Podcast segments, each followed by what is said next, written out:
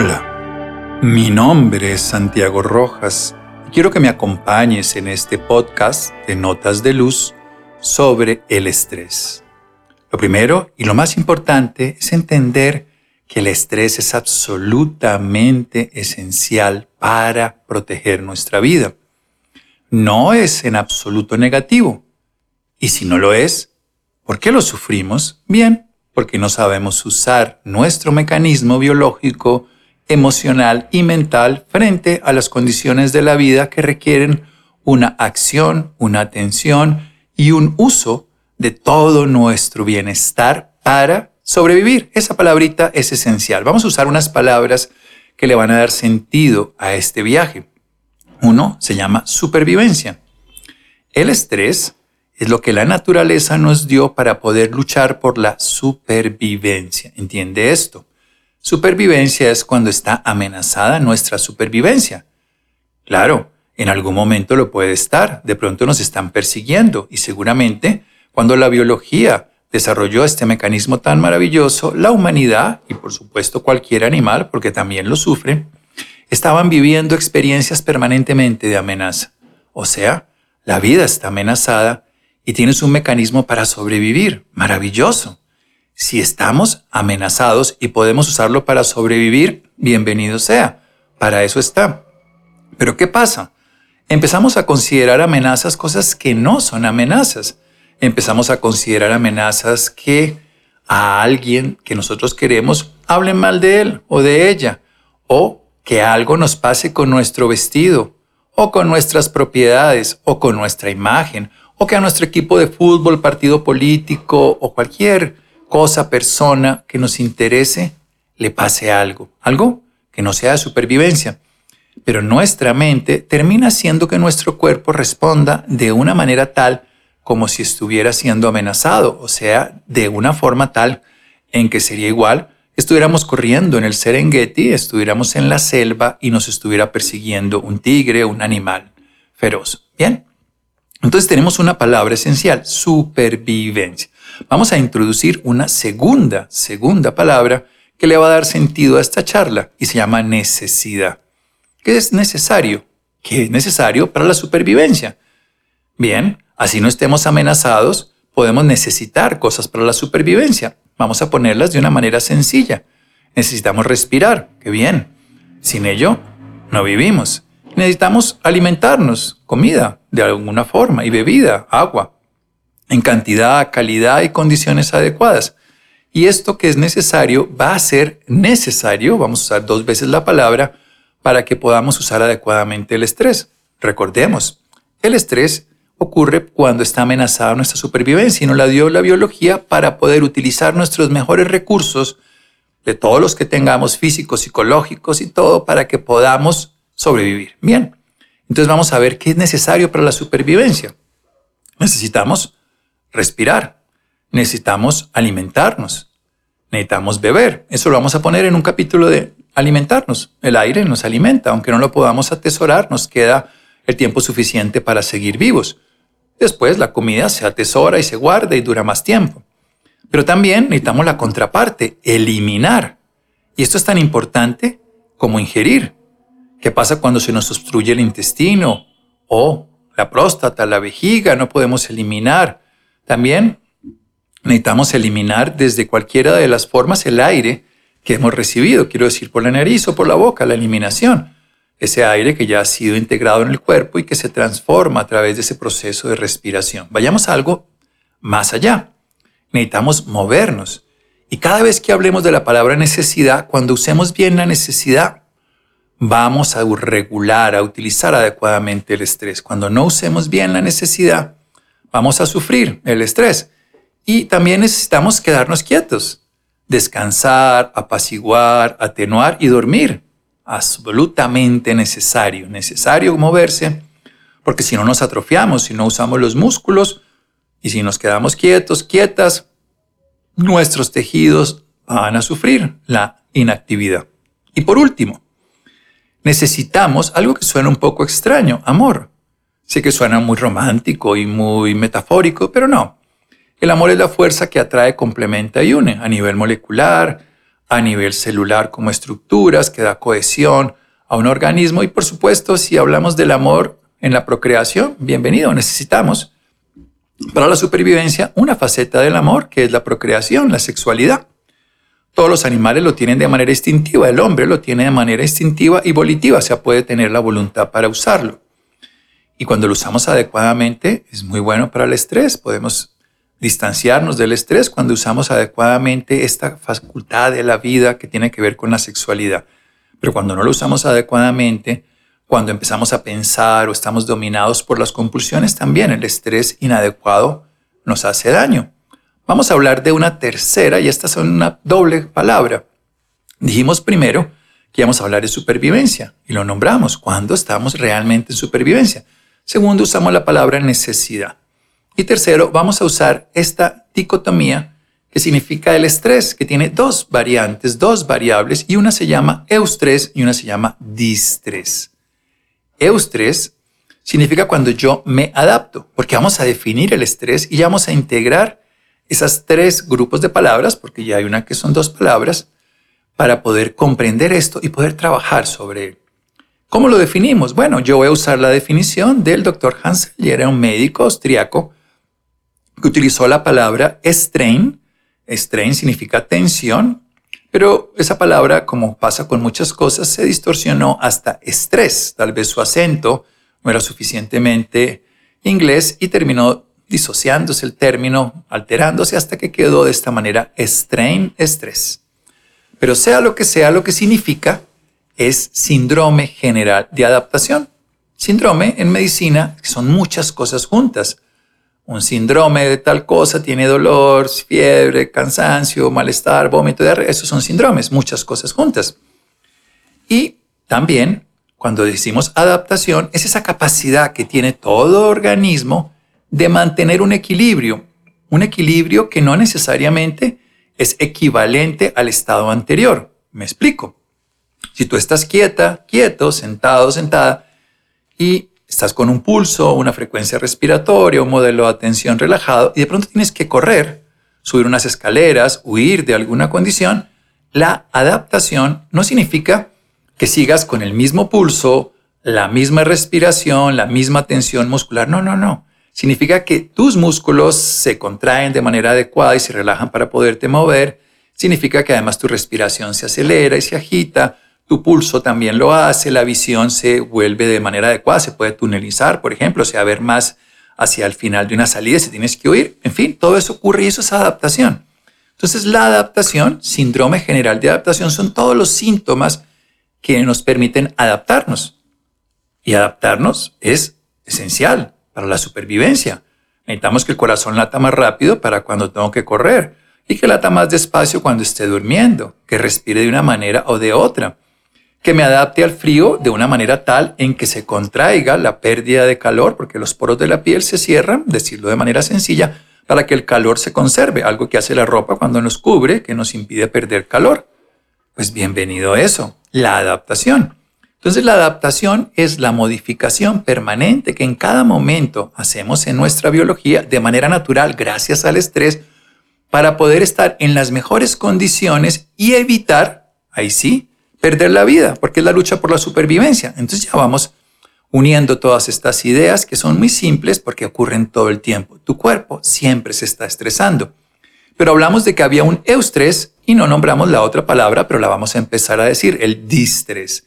Eustres significa te adaptas. Y no solo te adaptas, sino que cuando te adaptas mejoras. Por ejemplo, el ejercicio produce estrés, pero por supuesto, ojalá sea un eustrés, que te adaptas, que ese esfuerzo que haces, esa carrera que tienes que hacer, esa levantada de pesas, esos equilibrios que haces, generen adaptación y cada adaptación genera un aprendizaje que te favorece ante experiencias similares. Por eso se puede aprender de cualquier manera a afrontar esa condición de la vida. Y también podemos tener lo contrario, desadaptación, distrés. No nos adaptamos. Si estás cómodo, cómoda en tu silla y tienes que estarte cambiando permanentemente para volverte a sentar, no estás adaptada. Si estás además en una postura incómoda, en un ambiente incómodo, en una situación incómoda, sea psicológica, biológica, bien, pues sea lo que sea, no estás pudiéndote adaptar. Eso no quiere decir que sea bueno que estés cómodo o que sea malo que estés incómodo. Lo que es y tiene sentido es que te adaptes. Es más, permanecer demasiado cómodo lleva a una incomodidad y una desadaptación. Por ejemplo, entrar a una tina caliente. Puede ser que te relaje y funciona absolutamente bien, pero durante un tiempo, después de un tiempo, estás desadaptado y quieres salirte de allí. Y ahora que estaba hablando de eso precisamente, de adaptarse y de estar en bienestar y todo, vamos a meter el cuarto grupo de palabritas, que ya lo hemos metido, pero le voy a poner una palabrita más. Hablamos de modo supervivencia y hablamos de un modo bienestar. Y así completamos toda la teoría del estrés. Ahora solamente la vamos a aplicar. Entonces dijimos, supervivencia, para eso es el estrés. Dijimos, ¿qué es lo que es necesario para sobrevivir? Y hablamos entonces de alimentarnos, de respirar, eliminar al mismo tiempo, de movernos, de descansar y del amor. Lo dijimos en una fase muy biológica de la supervivencia, pero la emoción también necesita el amor, necesita esa fuerza de complemento, los contactos, es necesario. Somos seres, y esto es muy bonito entender, seres que necesitamos para vivir de otros. De hecho, venimos en el vientre de una madre, o sea, no podemos nacer en una del aire y aparecer aquí en la tierra, sino necesitamos a otro, a otros. Y también necesitamos en la mente, porque ese amor hace que seamos capaces de incluir muchas cosas, y a nivel energético y espiritual, y como lo queramos ver. Pero no quiero entrar en filosofía, sino en algo práctico. Dijimos entonces supervivencia, dijimos necesidad, dijimos eustrés y distrés, y ahora vamos a decir bienestar. Y esa palabra bienestar es muy importante porque nosotros necesitamos tener supervivencia y cuando no necesitamos estar en modo supervivencia logramos obtener bienestar. Y esa va a ser la clave. La clave es permanecer la gran mayoría del tiempo en bienestar y no permanecer en modo supervivencia. Porque aunque necesitamos respirar, si respiramos bien, no entramos en modo supervivencia, respiramos en bienestar, conscientemente. Si nos alimentamos bien, no estamos en modo morirse de hambre o angustia permanente por estar picando y comiendo, que no es modo bienestar. Si además dormimos bien, no estamos luchando por la supervivencia, pero es necesario para que supervivamos bien y para que vivamos mucho mejor. Todo el tiempo estamos en esa actitud y eso lo hace el cuerpo de manera inconsciente. ¿Cuál es el problema? Si eso ocurre de manera natural, ¿por qué lo sufrimos? Dijimos que no era malo, hemos enseñado, intentado hacerlo, de que sea esencial. ¿Qué es lo que no está funcionando para que ese mecanismo tan maravilloso, evolutivamente tan ancestral, de tanto, tanto tiempo de transformación, no nos permita el modo bienestar de la manera que lo quisiéramos tener si no estamos en modo supervivencia? Bien, porque aprendemos por cualquier tipo de condición social, familiar, adaptativa, experiencia personal, a utilizar el modo supervivencia cuando no es necesario. Unimos la otra palabra y en lugar de estar en estrés adaptado, estamos en distrés desadaptado. Bueno, ¿qué hace el cuerpo para adaptarse? Mira, lo primero que hace el cuerpo para adaptarse ante una condición que se le nota diferente, compleja, difícil, llámese interna o externa, quiere decir un recuerdo, un pensamiento, una emoción, una sensación corporal o una condición externa, es que pasa del lado atención, atención es un, es un modo maravilloso, es donde atendemos la vida, nos damos cuenta de lo que ocurre, al modo alerta. Entonces, ups, algo está pasando. Y en ese modo alerta, nuestro sistema entra en modo prevalencia, y en modo algo que nosotros podríamos decir, seguimos hablando modo bienestar o modo supervivencia. Todo esto que vamos a hablar ahorita es supervivencia. Tengo que atender más y esa atención es tan intensa que me pongo alerta. Y entonces mi cuerpo se prepara para luchar, para huir, para correr. ¿Y qué hace? Activa todos sus vigías como si un castillo estuviera en este momento de la época medieval amenazado, pues entonces tendría a todos los que están ahí los vigías atentos. ¿Y quiénes son los vigías de nuestro cuerpo? Muy fácil, los cinco sentidos. Tenemos ese sentido de la vista, entonces miramos con alerta. Y eso es bueno por un corto periodo de tiempo. Ahí es donde aprendemos que el modo supervivencia es muy útil por cortos periodos de tiempo. sin embargo no es útil por largos periodos de tiempo. Ni siquiera podríamos decir que es bueno estar relajado todo el tiempo o estar todo el día, en este caso, tensionado, porque probablemente en un momento necesitamos adaptarnos tensionándonos para movernos y en otro necesitamos relajarnos, necesitamos para poder dormir. Entonces no es ni bueno ni malo, simplemente no lo usamos adecuadamente. Entonces este modo supervivencia que nos lleva a estar en atención de manera natural, pero en alerta, cuando algo no consideramos que está bien, nos pone a escuchar más y por eso oímos más cuando estamos estresados. Porque, por ejemplo, estamos caminando por una avenida, estamos un poco distraídos y un automóvil viene directo a nosotros y con el pito, con la bocina, nos hace ruido y nos damos cuenta de que nos puede atropellar ese sonido, esa activación de ese sonido, nuestro oído se pone muy alerta y hace que todo nuestro cuerpo se movilice porque descubre que puede amenazarse la supervivencia, nos puede atrapar ese automóvil, nos puede atropellar, nos puede pasar algo pues grave. Entonces el oído escucha más, pone más atención, la vista se proyecta para solucionar ese tema, la piel nos genera unos cambios muy interesantes que incluso nos permiten tener relación con la postura, con el sonido, muchas cosas muy interesantes, pero muy complejas que no vale la pena ahora explicar. La respiración cambia completamente y hasta la boca se cambia también. Todos los sentidos se alertan, se alertan. El tema es que tú te das cuenta que el carro está lejos y puedes caminar despacio o corres y sobrevives y llegas al lugar seguro sobre ya no la calle y puedes caminar de una manera natural, no tienes que correr. Ese sería el éxito de tu vida. Que usaras cortos periodos de alta intensidad de estrés muchas veces al día, como el que haces en el ejercicio, o hicieras prácticas de estrés como el que haces cuando haces ayuno consciente y lo usaras conscientemente y lo pudieras soltar. El problema es cuando tú persistes en ese modo supervivencia y sobre todo porque vuelves necesario lo que no es necesario para la supervivencia. Pongamos el ejemplo que más estresa a la gran mayoría de las personas. Por ejemplo, el dinero. El dinero no es necesario para la supervivencia. Tú dirás, ¿cómo que no? Claro que sí, no es necesario. Y para hacer este podcast y todo, sí, sí, sí, ocurre. Se usa el dinero, pero para sobrevivir no. O sea, quiero decir, todas las especies animales no necesitan el dinero para sobrevivir. Claro, les tenemos que comprar comida a los gatos de la casa, a los perros, al ganado, al caballo. Pero en realidad, ellos, si estuvieran viviendo su vida natural, no necesitarían dinero para sobrevivir. Y muchas especies lo hacen de la misma manera. Incluso hay humanos que viven sin dinero. El dinero lo creó el hombre. Y lo que creó el hombre no es necesario. No, no es necesario el celular. Por supuesto, es útil. Ahí viene esa palabrita que vamos a empezar a cambiar. Vamos a dejar de volver necesario lo que no es necesario y vamos a empezar a volverlo útil.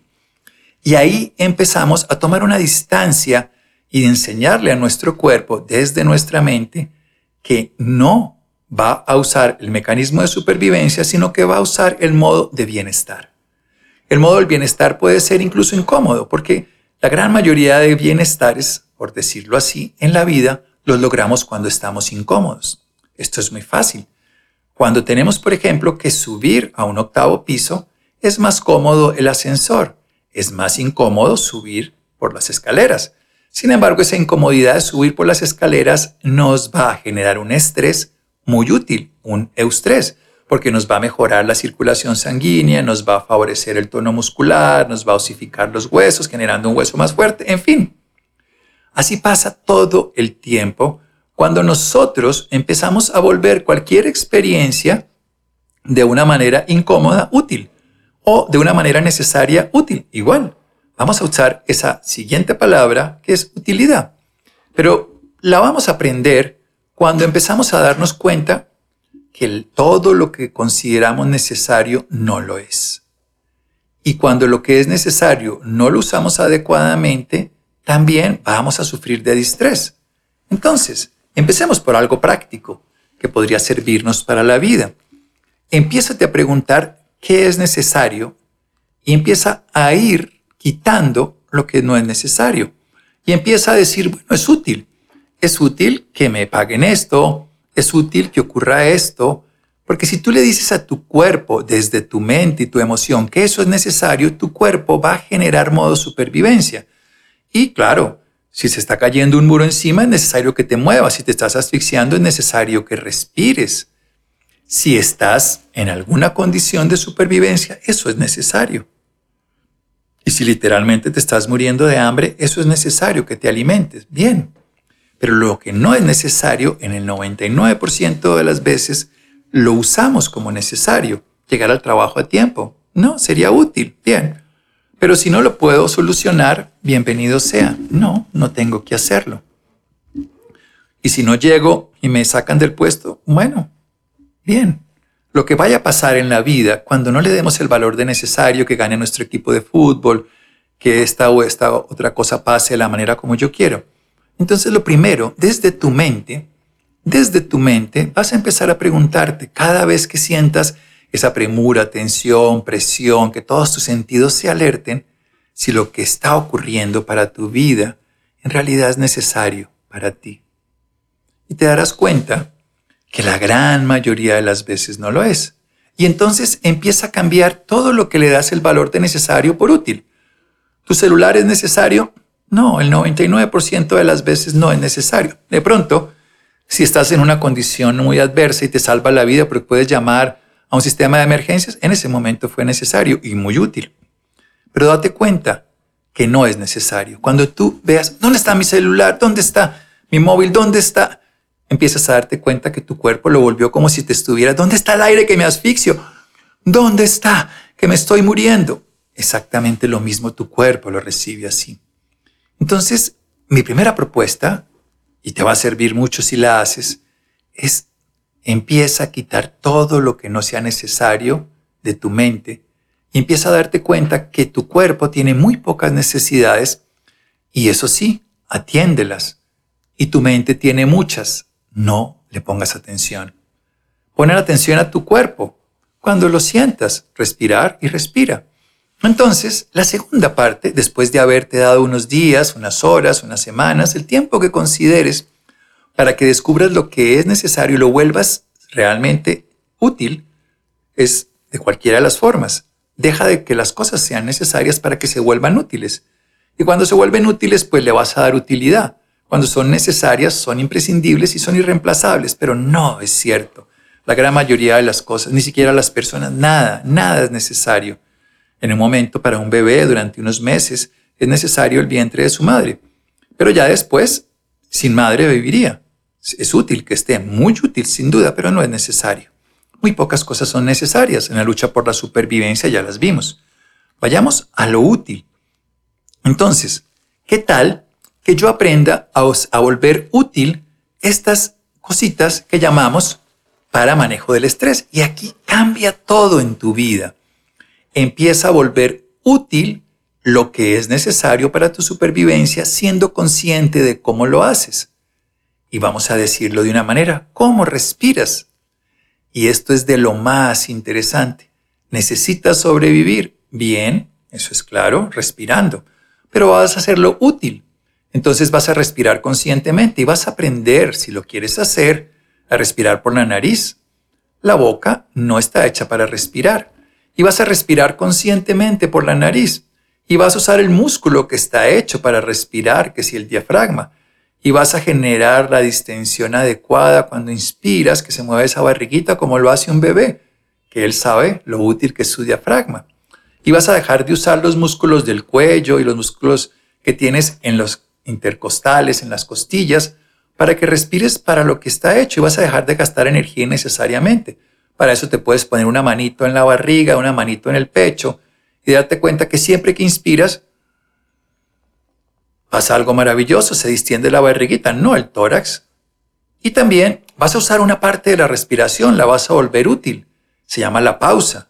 Entonces vas a aprender a respirar muchas veces inspirando, sintiendo la pausa, distendiendo la barriga, pausando sin distrés, sin tensionarte necesariamente y luego botar el aire muy despacio.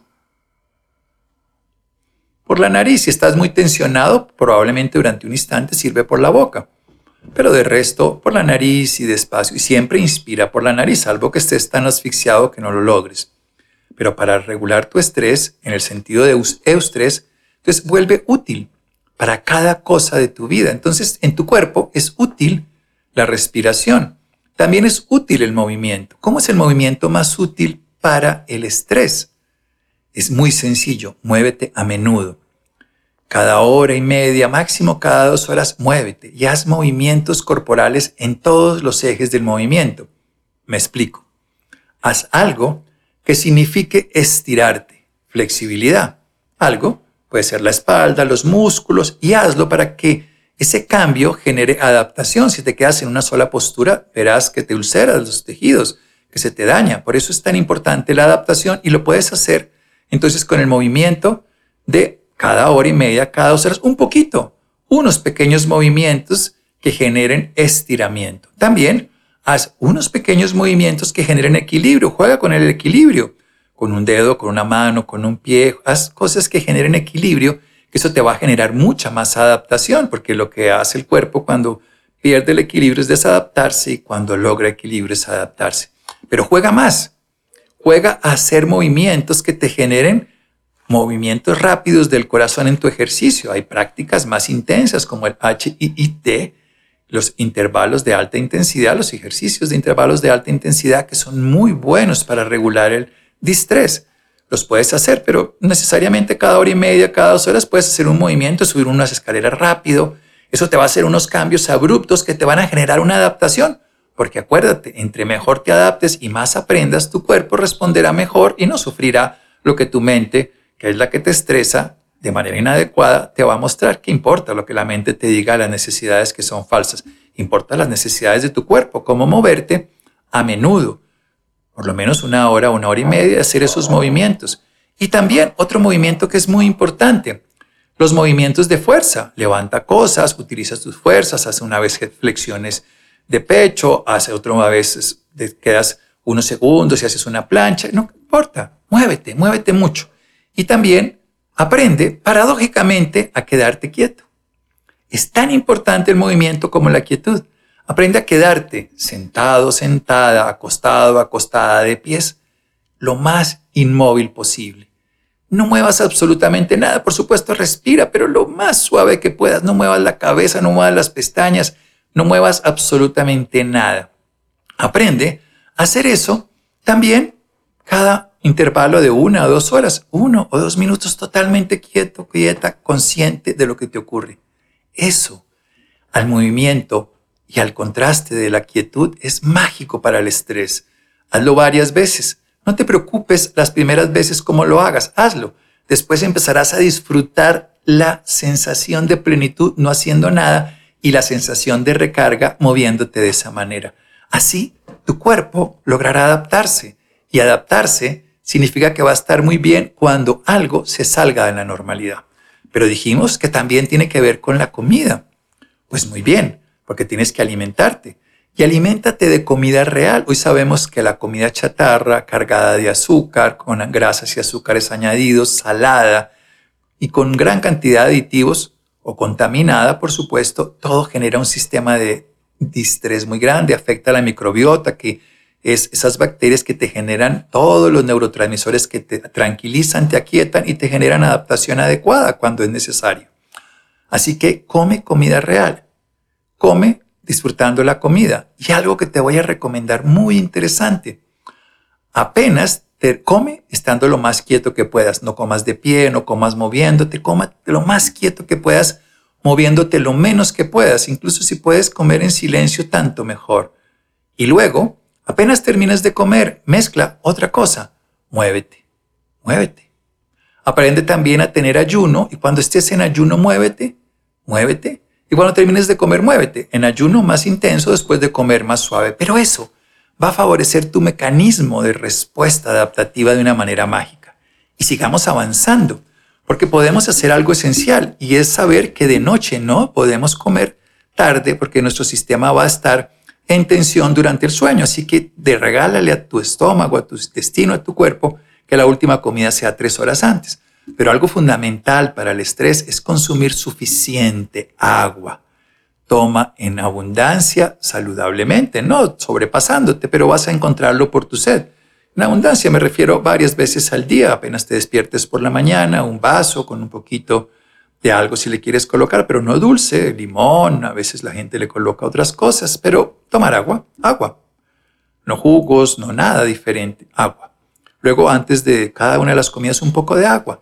Y si necesitas por la sed un poco de agua, pero no comas tarde y si bebe bastante saludable, nutritiva y a no atragantándote del agua. Disfruta cuando comes, muévete después, come despacio y no comas más de tres veces al día.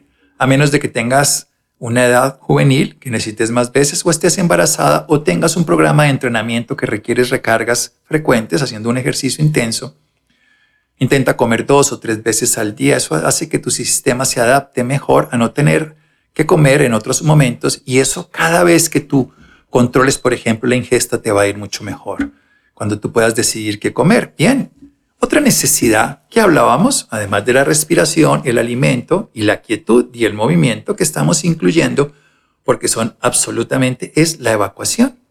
El poder eliminar y esto me refiero ya no solamente a eliminar pues, la orina de manera natural, no retengas demasiado la deposición, o sea que tengas un hábito diario, también el sudor que puedas sudar y eliminar todo lo que te sobre, o sea que estar limpiando cosas de tu vida, sacando lo que tienes en exceso, lo que no atesoras. Si tú atesoras tendrás estrés porque luchas por la supervivencia, porque crees que eso es tuyo y lo necesitas. Y si tú regalas, donas, entregas, te liberas, sueltas, liberas estrés. Y ahí viene lo esencial, lo último de lo que vamos a hablar. Tiene que ver con las relaciones. Las relaciones porque son la fuerza del amor. El amor es inclusivo. Tienes estrés, tienes distrés. Revisa tus relaciones, pero sobre todo, revisa la primera relación de la vida, contigo mismo, contigo misma. Estar bien con uno mismo garantiza que me pueda adaptar a las condiciones, que pueda soportar mis incapacidades, que pueda favorecer ese bienestar de verme tal cual soy. La gran mayoría de los temas de distrés, te decía, por ejemplo, el dinero o por ejemplo, el tiempo. Cuando me llevo bien conmigo mismo, voy a empezar a buscar hacer uso del control sobre mis posibilidades, no sobre mis no posibilidades. Y sobre todo, voy a ejercer control sobre lo que puedo ejercer control la forma en que me alimento, me muevo, duermo, me relaciono conmigo mismo y con los demás, y no lo que ocurre afuera, las condiciones ambientales, los climas, los atascos de tráfico. Cuando estés en una condición externa de malestar y hayas creado una buena relación interna de bienestar, entonces estar contigo mismo no será perder el tiempo, será ganar bienestar. Y eso lo logras generando amor, autoestima por ti mismo. Después, ese amor y autoestima, que lo tengas alto, no vas a exigirlo, culpar a los demás, no le vas a dar el poder a los demás de que te hagan sentir bien o mal. Llámese como se llame, pareja, padre, esposo, hija, amante, amigo, compañero, jefe, subalterno, no importa. Así que el último punto, como es necesario para la supervivencia, vas a buscar ese modo bienestar, no ese modo supervivencia. ¿Y cómo lo logras? Cuando vuelves útil cada una de tus funciones de necesidad para la supervivencia y en la parte de bienestar del amor es genera un bienestar de estar conmigo. Hazte amigo, amiga de ti. Que cuando estés en un atasco te sientas contento, contenta de estar contigo. Que cuando estés en una dificultad vayas a tu interior a encontrar esa fuerza. Que te soportes, que te cuides, que te ames, que te valores, que descanses bien para ti, que te alimentes bien para ti, que te hables bien a ti. Ese es el diálogo interior. El diálogo interior jamás es despectivo, jamás es contraproducente, siempre es propositivo. Bien, no sabemos cómo hacerlo, vamos a aprender. No te digas no puedo, di no sé cómo hacerlo, voy a aprender. No te digas no sirves para nada, di bueno, vamos a ver cómo aprendemos para hacerlo de esta manera. Háblate bien, háblate permanentemente en ese diálogo interior que constituye el 60% de los pensamientos que tienes, que como son ecos resonantes de tu pasado no los descubres, pero que los puedes crear. Crea un diálogo interior, crea un vínculo estrecho y profundo contigo mismo y tendrás esa capacidad todos los días de adaptarte, porque el mundo externo se moverá, pero estarás como esos aviones que entran en el ojo de un huracán. Todo es turbulencia por fuera, todo es calma y bienestar por dentro. Entonces, el estrés es natural, es útil para sobrevivir, indispensable en algunos momentos, pero vuélvelo útil. Y ten claro que hay un estrés favorable, el eustrés, cuando te adaptas, cuando logras incluso disfrutarlo, porque volviste útil tus capacidades. La clave siempre va a ser la capacidad de adaptarte y por eso vas a usar todo el tiempo tus capacidades útiles en los momentos necesarios. Y por favor, cuando tu mente te diga que es necesario que gane este equipo de fútbol, que sin ella no puedo vivir, sin ese dinero no puedo estar bien, dile, será útil, pero no es necesario. Empiézate a hablar bien. Y si es útil, vamos a volver útil esto para lograrlo, pero no es necesario. Deja de pensar así, empiezas a hablar como quien le habla a un amigo amorosamente, porque tú eres tu mejor amigo, tu mejor amiga. Recuérdalo siempre, de ti depende cómo vas a manejar esta condición de tensión emocional. No hay nada que te estrese de afuera, no hay nada que te estrese de adentro en el sentido negativo. Todo está ocurriendo y es como te lo tomas. Si te lo tomas como una oportunidad útil de desarrollar tus dones, respirando conscientemente y haciendo las pausas, generando tensión y relajación en tus músculos frecuentemente, manteniendo un estado de quietud y luego de actividad, vas a ver que tu mente deja de ser importante, porque estarás dominando el que va a sufrir el estrés y simplemente la mente la vas a dejar que hable, que diga, que opine y simplemente le vas a dar consejos. Mira, no me interesa, cámbiame la opinión. Siguiente respuesta, dame otra idea. Le hablarás a tu mente, no te hablará ella a ti. Usa tu estrés, gózate la vida. Esto es podcast de Notas de Luz. Ánimo, gózate tu existencia. Buenos días, buenas tardes, buenas noches.